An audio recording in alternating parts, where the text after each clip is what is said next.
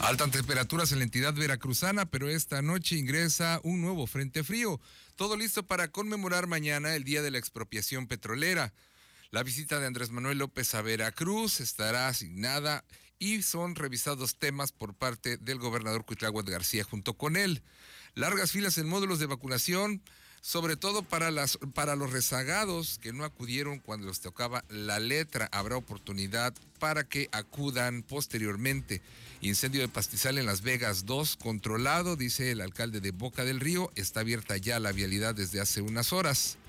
Y por supuesto le tendremos todos los detalles de lo generado en esta jornada. Le doy la más cordial bienvenida. Mi nombre es Saúl Esteves, en eh, lugar de mi compañera Adriana Muñoz a quien saludo con gusto en este día en que está cumpliendo años.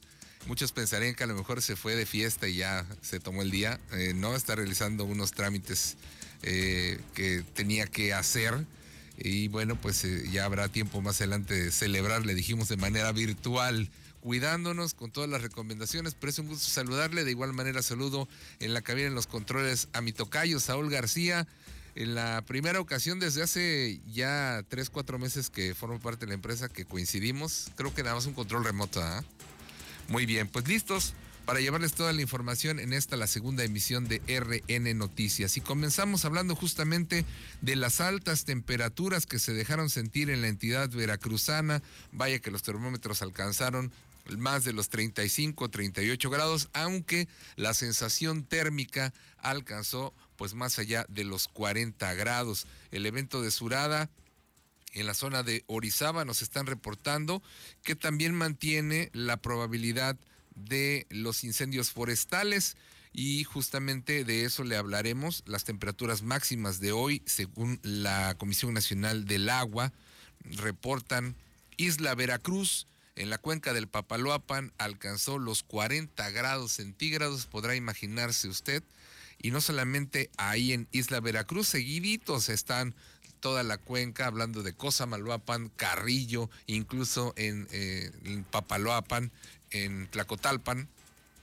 Se dejaron sentir estas temperaturas. Libertad en Misantla, Veracruz, en Nautla 38 grados y medio.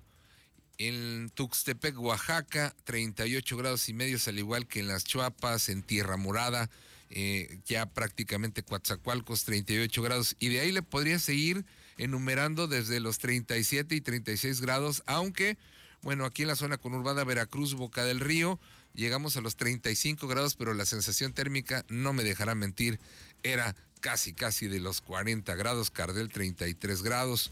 Tuxpan, Orizaba, 32. Son las temperaturas que se registraron el día de hoy.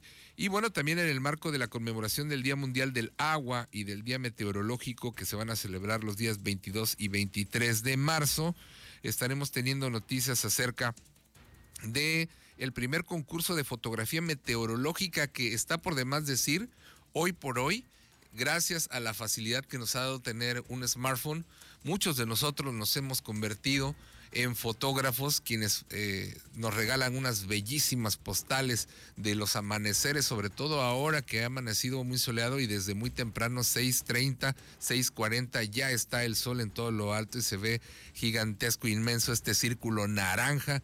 Así será el día de hoy considerado el día más caluroso en lo que va de este 2021. Pero mañana, mañana cambian las condiciones del tiempo, sobre todo esta noche, cuando se inicie el arribo del Frente Frío número 43. Debo mencionarle, amigo Escucha, que están contemplados en esta temporada de Frentes Fríos 54. Estamos hablando que todavía faltan de aquí al tradicional norte de la Cruz de Mayo, el 3 de mayo. Faltan todavía varios frentes fríos, varios eventos de norte. Vamos en el número 43. Sin embargo, también cuando no llegan, no son impulsados hacia nuestro estado y se quedan en Tamaulipas, la Marina, incluso en, en la zona de Estados Unidos, que no llegan a bajar hasta acá pues bueno, no se cuenta ni se brinca el número, es por ello que de repente no coinciden. Pero así, con el tema de las temperaturas y hablando de la probabilidad de incendios forestales, hay que decirlo, ya fue controlado el incendio en Tatatila y también el día de hoy todavía por la mañana estaba reportando protección civil este incendio en las cumbres de Maltrata, producto justamente de que el monte, la maleza, el pastizal se seca, se seca con los pasados nortes y de repente con las altas temperaturas. Dicen, basta y sobra con que alguien tire una colilla, o sea, produzca este efecto de lupa, ¿no? Al tirar algún envase de vidrio o alguna botella, pero están reportando que el incendio que ocurrió en la otra cara del pico de Orizaba, este que lamentablemente arrasó con hectáreas y hectáreas y tuvieron que pedir ayuda a los brigadistas, están dando como dato preliminar que la causa pudo haber sido que alguien, un grupo de paseantes excursionistas, se pusieron a asar carne, no apagaron las brasas y con un poco de viento ocurrió ocurrió este incendio que durante varios días no se podía controlar. Afortunadamente ya está en un 70% controlado, es lo que estamos reportando hasta el día de hoy por la mañana. Así las cosas y por eh, lo que respecta al puerto de Veracruz, eh, el día de hoy se produce un incendio de pastizal justo en donde normalmente ocurre en Las Vegas 2. Eh, rumbo a Medellín fue cerrada la vialidad. El alcalde de Boca del Río, Humberto Alonso Morelli, reporta que fue controlado ya y abierta la, vialidad desde las 4, las 4 de la tarde. Y bueno, ¿qué ocurre en otros temas? Hablando de las vacunas, el día de hoy correspondió a Jalapa, eh, prácticamente en los últimos, eh, la, el última jornada de vacunación iniciará a partir de mañana y fin de semana los rezagados. El día de hoy fue así la vacunación para nuestros amigos en el puerto de Veracruz, el último día para los rezagados, largas filas y nos reportan que pues prácticamente mm, se quedaron en algunos módulos sin vacunas. Validaremos esto con el delegado del bienestar, Manuel Huerta, ladrón de Guevara. Eh, ¿Qué ocurrió el día de hoy también hablando de un año, un año de la pandemia?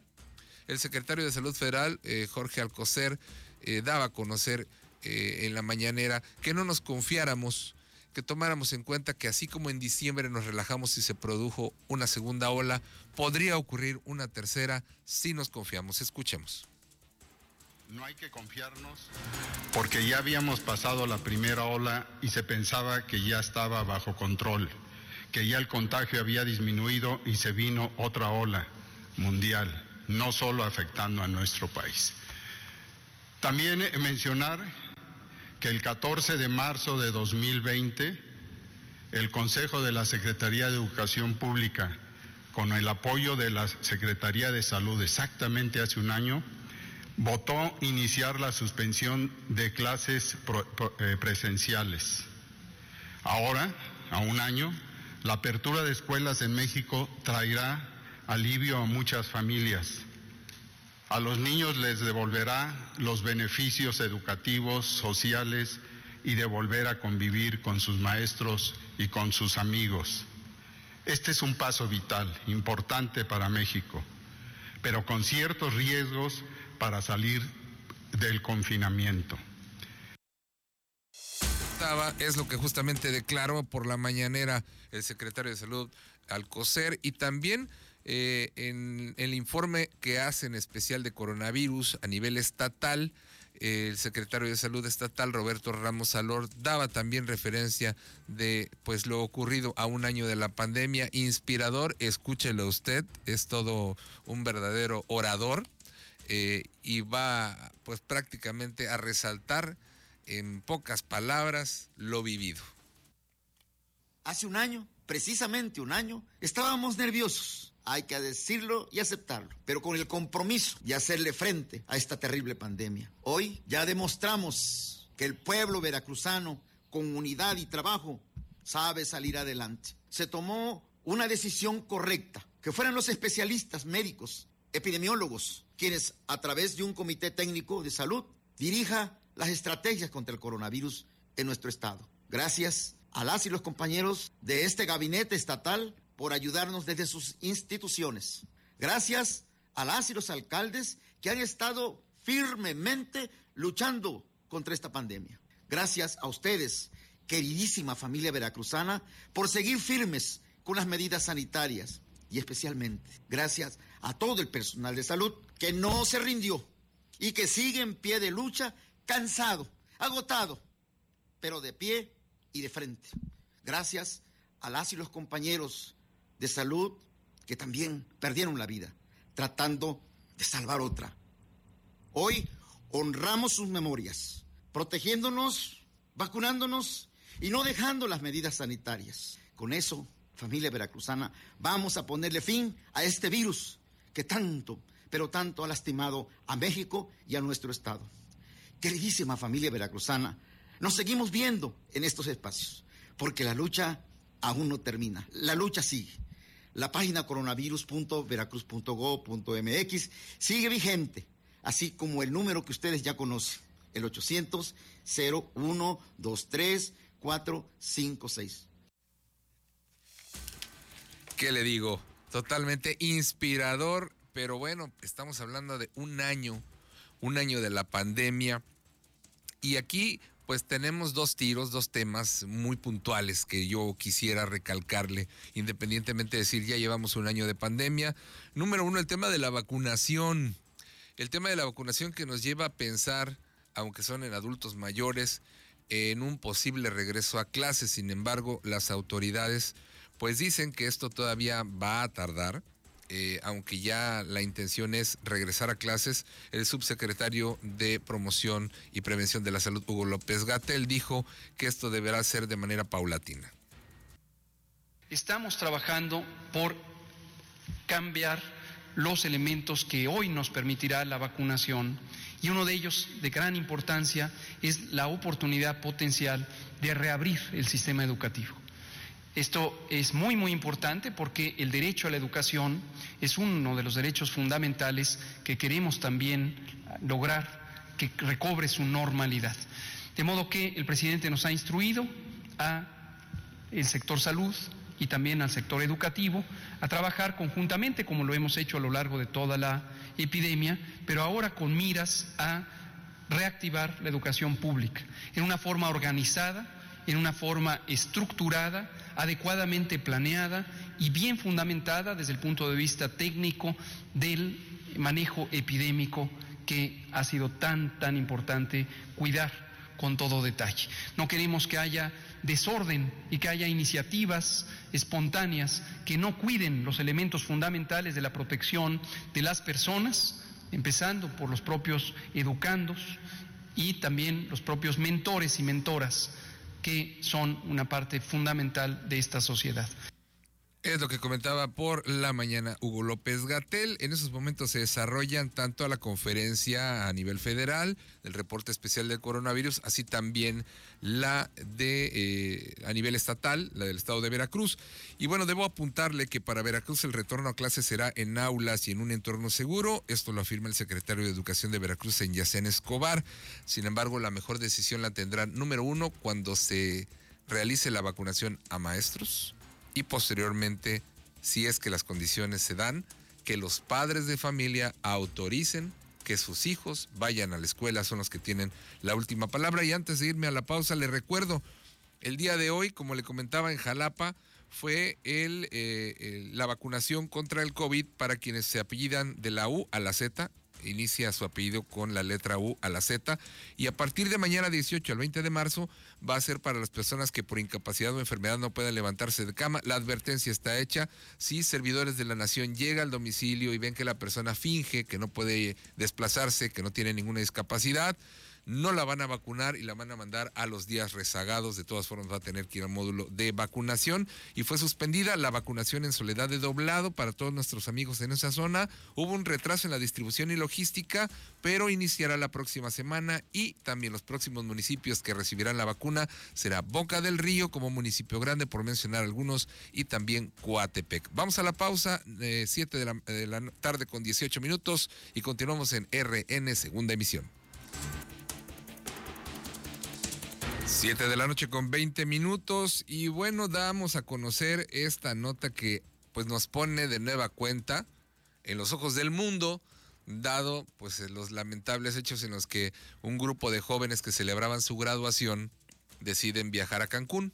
Cuando salen de su país, les piden hacer los exámenes propios como en cualquier aeropuerto y en las pruebas PCR salen negativos. Lamentablemente, en los días que estuvieron a Cancún, regresan a su país y regresan contagiados de COVID. Sin embargo, la agencia que les hizo estos exámenes, que les vendió este paquete, pues prácticamente está siendo investigada porque al parecer falsean los datos con tal de captar este turismo que viene a playas. Escuchemos lo ocurrido, la nota realmente eh, desde la semana pasada cobró relevancia porque primero fueron 15, luego 34 y la suma hasta el día de ayer es de 74 jóvenes que pretendían celebrar su graduación y que hoy están contagiados de COVID. Carlos Joaquín González, gobernador de Quintana Roo, informó el día martes que por decreto se restringirán las actividades no esenciales hasta la primera quincena de abril para evitar un incremento en contagios de COVID-19 con las próximas vacaciones de Semana Santa. Para continuar protegiendo la salud de quienes laboran en el gobierno de Quintana Roo, decreto la ampliación de la suspensión de labores presenciales no esenciales del 16 de marzo al 15 de abril de 2021, informó a través de su cuenta de Twitter. Para el caso de los turistas argentinos que días pasados visitaron Cancún, ni el gobernador ni la Secretaría de Salud estatal han dado a conocer información al respecto de los contagios ocurridos. Sin embargo, el secretario de Prevención y Promoción de la Salud, Hugo López Gatel, hizo mención que los ciudadanos argentinos se practicaron la prueba en un laboratorio sin autorización técnica para operar, por lo cual podría tratarse de un falso positivo. Para RN Noticias, te informó Luis Mont. Gracias a Luis por la información. ¿Y esto qué tiene que ver con nosotros? Pues que ya viene Semana Santa y que en los últimos fines de semana las playas de Veracruz y Boca del Río han lucido abarrotadas y que eso puede generar una tercera ola. Ya lo advertía el secretario de Salud Federal, Jorge Alcocer, y si lo decimos de manera muy puntual, todo se puede pero es cuestión de aguantarse un poquito. Ya aguantamos un año de pandemia, ¿qué nos cuesta aguantar? Otro poquito más. Por lo pronto, ya el alcalde de Veracruz, Fernando Yunes Márquez, instituyó a, o, eh, hizo mención, se dirigió a la federación para que se haga cargo de las playas, si bien no pueden intervenir, sí de manera regulatoria pueden hacer algo, no le, le pueden impedir a la gente que vaya a la playa, pero estados como Chiapas y como Oaxaca ya lo hicieron, ya están prácticamente acordonadas, están tomando las medidas porque ya ven venir esta ola de turismo que puede producir esta ola de contagios. Así pues,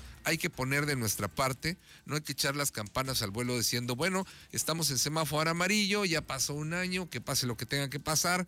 Eh, creo que es muy puntual lo que señalan las autoridades. En diciembre salimos, y ahí la consecuencia de cómo empezamos el 2021. Han pasado tres meses, estamos casi casi a punto de la llegada de la primavera y Semana Santa está a la vuelta de la esquina, estamos a 11 días, el día 28 de marzo, pero las playas ya lucen abarrotadas, ya lucen llenas, no se cuida la sana distancia, no usan el cubrebocas, pongamos de nuestra parte, aguantémonos un poquito, es el mensaje. Y bueno, en algo positivo que tiene que ver con el COVID, se da a conocer una noticia en la que en Florida nace la primer bebé en el mundo con anticuerpos. ¿De qué se trata? Escuche la siguiente información. Una trabajadora de salud vacunada contra el COVID-19 en Florida dio a luz una niña con anticuerpos de la enfermedad, y es que según los médicos que lo comprobaron es el primer caso que se ha registrado en el mundo. La madre de la niña tenía 36 semanas de embarazo cuando recibió la primera dosis de la vacuna de Laboratorios Moderna, por ser una trabajadora de salud en primera línea de la lucha contra el coronavirus. Y la niña nació tres semanas después, a fines de enero pasado. Informando para ERN Noticias, Lisbeth Vázquez. Ahí está, tendríamos que checar, al menos en Veracruz Estado, qué está ocurriendo con estas mamás que estando embarazadas, bueno, sabemos que el producto se contagió de COVID y de repente ya no se da a conocer esta información. No tenemos de primera mano, aunque se sea solicitado de manera puntual, RN Noticias lo solicitó al ISTE y no había esta información, no trascendió. Eh, tendríamos que de nuevo cuenta hacer la investigación porque así como hay en negativo esta parte del contagio, habrá que ver qué ocurre cuando llegue la vacunación ahorita está adultos mayores, después a maestros eh, y así sucesivamente, así como hay de 60 y más, llegará a 50, a 60, 40, 50 y tardaremos un año en que llegue prácticamente a los jóvenes. ¿Qué pasará cuando una mujer embarazada la inyecten? ¿El producto nacerá como esta niña, en este caso que era una enfermera? y que desarrolló este nuevo ADN. Estamos hablando de la nueva generación COVID, así como los alumnos que se graduaron el año pasado y fueron la primera generación COVID, ahora hablamos en temas en positivo de, no de contagios, sino en temas positivos de la resistencia humana. ¿Será capaz el ser humano, el cuerpo humano, de generar sus propias células, su propia inmunidad sin necesidad de una vacuna? Lo sabremos, esperemos, eh, de acuerdo a las investigaciones que esperemos se tengan de manera muy puntual.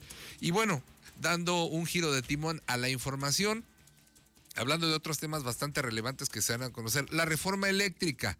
La reforma eléctrica que duró prácticamente 24 horas antes de que un juez decretara la suspensión, después este juez se le van encima, después el presidente envía una carta al eh, presidente Saldívar, el, ministro presidente de la Suprema Corte de Justicia de la Nación. Este le responde y el día de hoy pues recibe el agradecimiento por parte del presidente de México, Andrés Manuel López Obrador. Quienes han sacado adelante las paraestatales han sido los trabajadores, así lo dijo. Estamos sacando adelante a la Comisión Federal de Electricidad y a Pemex con el apoyo de los trabajadores y de los técnicos, que son de lo mejor y el que lo dude, ahí está la crisis del gas en Texas. ¿Cuánto tiempo este, duró en México? Se resolvió en cinco días. Se resolvió en cinco días, así como también se resolvió la salida de Carlos Romero de Champs, líder sindical, multimillonario que por cierto da a conocer que hasta deudaba 45 mil pesos en una tarjeta, hágame usted el favor, después de que sus hijos andan publicando en redes los autos, los yates, la vida de lujo y de derroche. Y este señor sale, pues luego de que lo empiezan a investigar porque de repente ya no iba.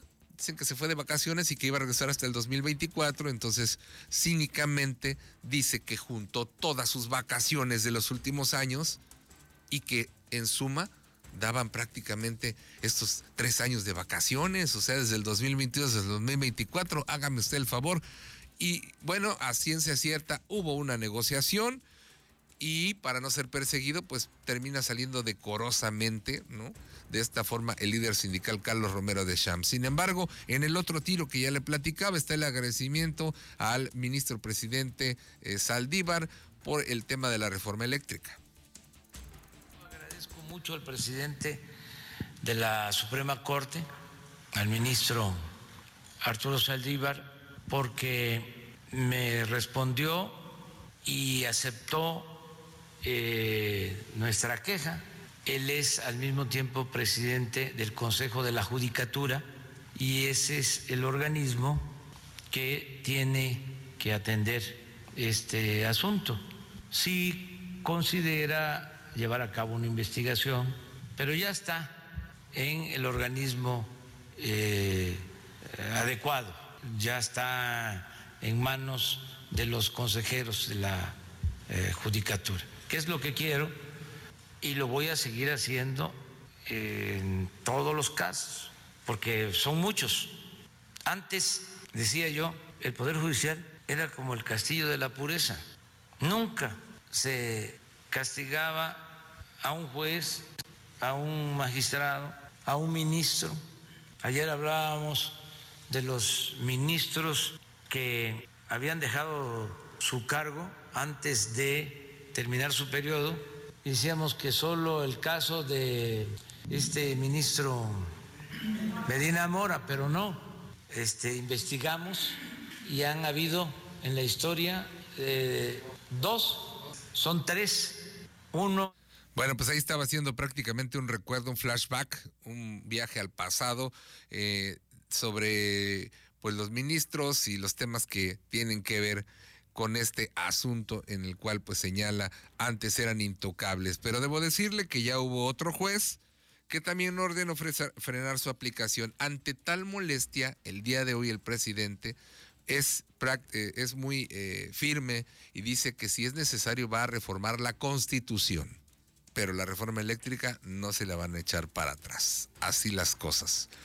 Siete de la noche con 30 minutos y bueno, rápidamente le comento, volviendo a temas que tienen que ver con la entidad veracruzana, eh, ante el evento de norte que va a azotar Veracruz, Las rachas podrían alcanzar hasta 95 kilómetros por hora. El director de Protección Civil de Veracruz, Alfonso García Cardona, pide a la gente que asegure objetos que puedan salir proyectados por los vientos, quienes tienen de repente pues la, manía de recolectar cosas o de echarlas en el techo y que luego salen volando, eh, pues piden que ante cualquier situación pueden reportarlo a los números 911 o al 22 92 00 22 70. Se lo repito, eh, prácticamente es, eh, son teléfonos locales, pero tiene que marcar 229 200 22 70 o 229 222 72 70. Ahí están los números para que usted pueda eh, prácticamente reportar si de repente se cae un árbol, un arbotante, está viendo que ante las fuertes rachas ¿no? hay, eh, peligro inminente, eh, como normalmente ocurre, una luminaria, un semáforo, le repito el número, los números 911 o al 2292, o bueno, es 229 222.70 y yo le pediría a nuestros amigos que nos siguen en la zona de los Tuxtlas, en la cuenca, hasta donde llega la señal de Más Latina y hacia el norte, los amigos de Nautla, de Carranza, que tomen también sus previsiones y que bueno, eh, tomen en cuenta los números que están en Palacio Municipal de sus autoridades para reportar cualquier eh, cualquier eh, incidente provocado por las fuertes rachas de viento que se esperan el día de mañana. Prácticamente esta noche estará ingresando este frente frío, el número 43. Sin embargo, tarda por lo alargado de Veracruz, por su, eh, ubicación geográfica. Hay quienes dicen, bueno, ¿a qué hora llega el norte? Hay que tomar en cuenta que pues la naturaleza no tiene palabra, no tiene hora de llegada, eh, pero pues llegará principalmente a, a, Tuxpan, la zona de de la zona norte de Veracruz y posteriormente así irá ocurriendo a lo largo de los municipios hasta llegar a esta zona centro, a esta zona conurbada Veracruz, Boca del Río. Por ahí la recomendación. Y pues las playas van a tener bandera roja, lo que significa que no hay condiciones seguras para meterse al mar. Así ocurrirá también con la navegación y eh, también el, aviso para nuestros amigos pescadores, ¿no? y quienes siguen los reportes muy puntuales por parte de Capitanía de Puerto. De esta manera nos despedimos. Gracias por el favor de su atención. Ha sido un placer estar con ustedes al aire en este espacio de mi compañera Adriana Muñoz, quien el día de hoy está cumpliendo años y también gustoso de compartir cabina con mi compañero y tocayo Saúl García. Muchas gracias, tocayo. Yo le deseo una excelente noche. Cuídese mucho, prepárese para mañana el norte y bueno, no se relaje con las medidas, el uso del cubrebocas, el lavado de manos, el cuidar la sana distancia. Aguantemos, aguantemos un poquito ya para que pues prácticamente de aquí a unos meses estemos echando las campanas al vuelo. Que tengan una excelente noche, lo dejo en la buena programación, mi compañera Dulce María Valdés y la buena programación de Más Latina 96.5.